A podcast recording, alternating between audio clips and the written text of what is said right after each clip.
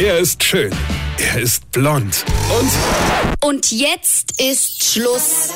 Jetzt erzähle ich euch mal, wie es wirklich ist. Lea Hieronymus. Und die ganze Wahrheit über den Rocker vom Hocker.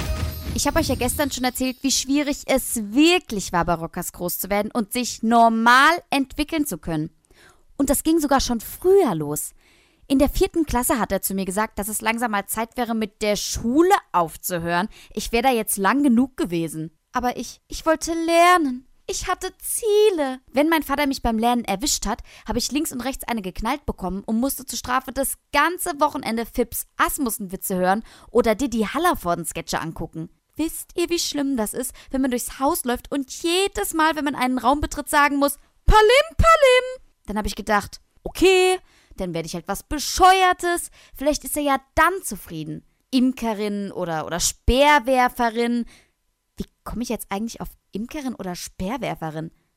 Vielleicht, weil ich als Kind gerne Bienen gefangen, ihnen den Stachel gezogen und den dann weggeworfen habe. Vielleicht kommt es daher. Auf jeden Fall habe ich weitergeträumt von einem festen Job, einem festen Einkommen, einer Familie. Ich meine, einer richtigen Familie. Mit Menschen und so. Also nicht so wie bei uns.